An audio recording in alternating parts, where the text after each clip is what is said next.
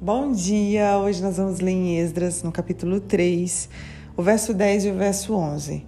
Quando os construtores terminaram os alicerces do templo, os sacerdotes puseram suas vestes e tomaram seus lugares para tocar as trombetas.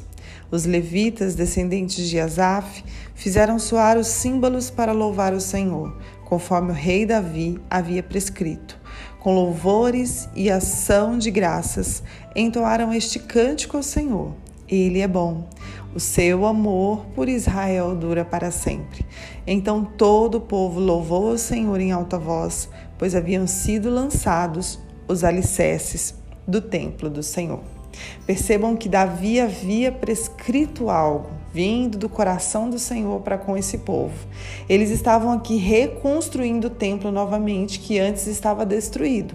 Então eles vêm reconstruindo e quando eles lançam esses alicerces, eles se levantam, adoram ao Senhor, louvam ao Senhor, choram, né? A, a palavra de Deus diz que eles gritavam de alegria, porque os alicerces do templo haviam sido lançados, né? Havia sido colocados ali, haviam sido feitos os alicerces do templo.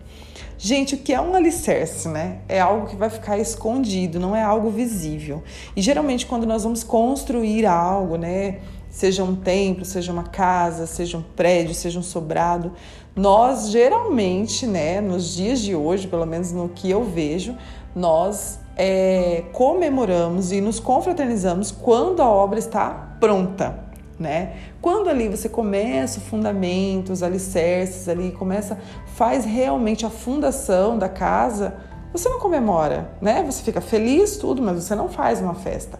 Geralmente essa festa é feita quando essa construção termina, né? Aí chama todo mundo, aí recebe pessoas, né, que você gosta, que você gostaria, né, de partilhar esse momento tão bom da sua vida que você quer compartilhar aquilo que você conquistou. Então, geralmente é quando a obra está feita, mas aqui, né, Davi prescreve isso para eles e nós sabemos que foi o próprio Deus que trouxe isso para que eles viessem a comemorar quando os alicerces estivessem prontos. Isso nos traz, nos faz pensar um pouco, né? Nós precisamos celebrar no alicerce. Não é na construção pronta, né? é desde a base lá. Porque quando a construção está pronta, bonita e todos estão vendo, é fácil celebrar. Está todo mundo vendo.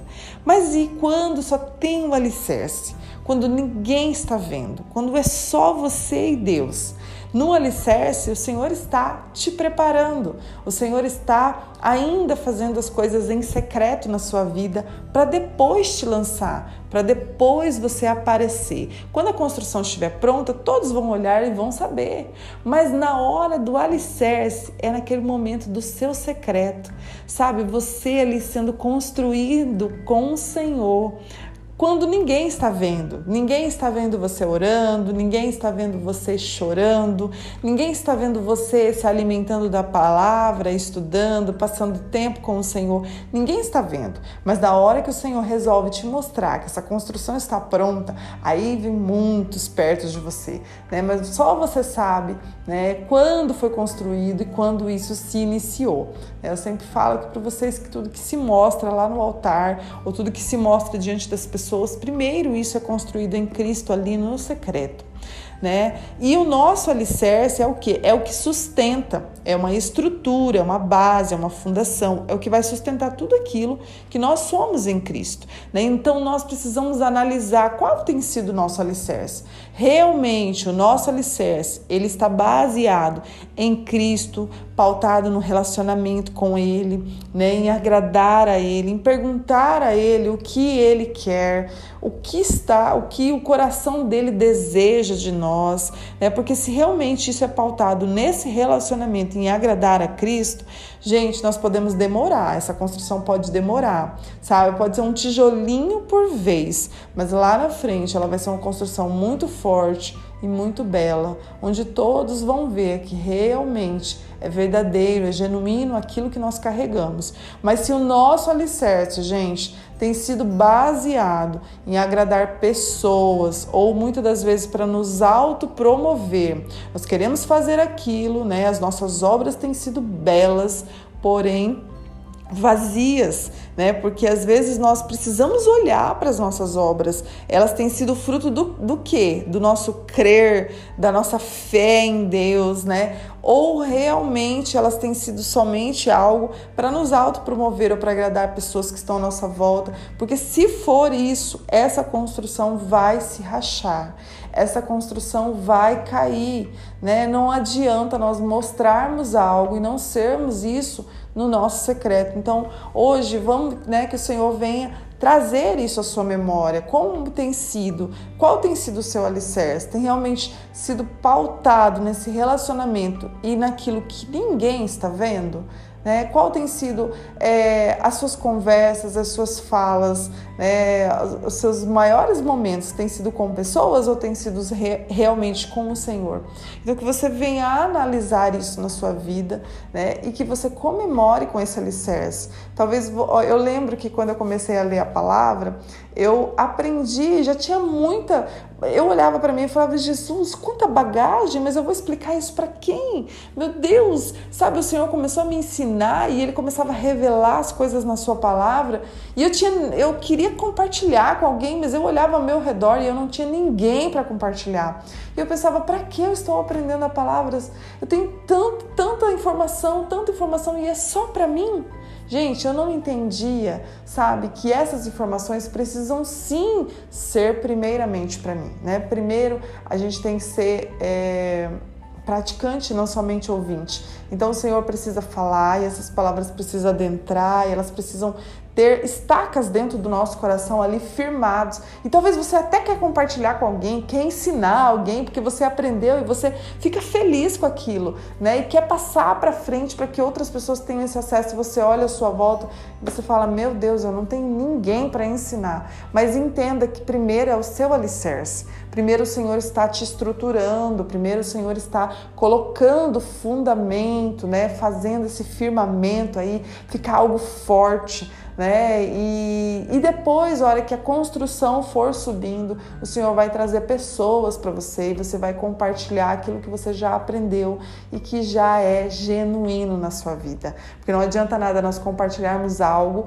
que nós aprendemos, mas que nós ainda não vivemos. Então, o Senhor, primeiro, ele vai trazer isso à nossa mente, trazer isso ao nosso coração e nós vamos viver isso né, realmente praticar cada palavra, cada momento, mesmo que a gente tenha necessidade e desejo de falar para alguém, parece que tem tanta bagagem guardada dentro de nós, mas primeiro você precisa alicerçar, se alicerçar em Cristo, né, e depois você vai passar isso para alguém na hora que a construção for crescendo e o Senhor for te levantando e te mostrando.